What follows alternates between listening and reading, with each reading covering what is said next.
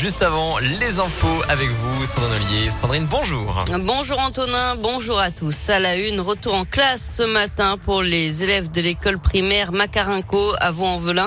Après des projections, euh, des projectiles lancés contre l'établissement mardi dernier, au moins une personne s'est introduite dans la cour de l'école la nuit suivante.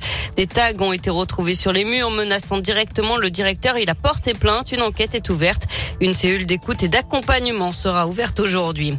Deuxième semaine du procès de Nordal Lelandais. Aujourd'hui, la cour d'assises de Grenoble consacrera la matinée à l'examen de la deuxième agression sexuelle commise sur une petite cousine. Les faits se seraient produits une semaine seulement avant la mort de Maïlis. L'après-midi devrait être consacré au fait de, de, pont de Beauvoisin avec la déposition des parents de Maïlis et des autres membres de leur famille. Grégory Doucet réclame une action conséquente de la part de l'État contre l'ultra-droite à Lyon. Le maire de Lyon a écrit à Gérald Darmanin, le ministre de l'Intérieur, et à Éric Dupont-Moretti, garde des Sceaux. Rue 89 s'est procuré ce courrier. Le maire de Lyon vise les nouvelles et nombreuses associations qui trouvent refuge notamment au bar Les Remparts.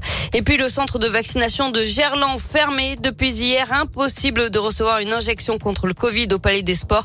En fait, il déménage et rouvrira mercredi, mais à Confluence, selon la métropole. C'est pour permettre la reprise de la vie sociale et culturelle à Gerland tout en continuant la mission de vaccination. On passe au sport avec du basket et une courte victoire de l'Asvel hier soir en championnat 86 à 81 face à Strasbourg. La désillusion de Tessa Worley, la porte-drapeau de l'équipe de France, a chuté ce matin lors de la deuxième manche du slalom géant. La skieuse du Grand Bornand ne décrochera donc pas sa première médaille olympique à Pékin. En revanche, Johan Claret a décroché l'argent ce matin après sa deuxième place sur la descente homme à 41 ans. Il est devenu le plus vieux skieur alpin à décrocher une médaille olympique. Elle, elle partent à la conquête du désert. La 31e édition du Rallye des Gazelles approche. 272 équipages, 100% féminins euh, sont engagés. Ce n'est pas une course de vitesse. Le but est de rallier euh, l'arrivée en faisant le plus court trajet possible. Sans GPS, une navigation à l'ancienne, en hors-piste, dans le désert du sud marocain. Et c'est l'heure des préparatifs, Gaëtan Barallon. Stage de navigation, stage de conduite et ici stage de mécanique dans un garage de Saint-Symphorien-d'Ozon près de Lyon. Le cours est donné par un pro Dominique Paravano. On va leur faire des choses simples, hein. changement de roue, nettoyer un filtreur, puis euh, voir au niveau du compartiment moteur pour faire des niveaux, des choses comme ça. Pas facile de changer une roue dans le sable, mieux vaut être entraîné et penser à ne pas laisser tomber ses outils. Dès que vous dévissez quelque chose, dans la poche ou sur le siège où vous voulez, mais pas là.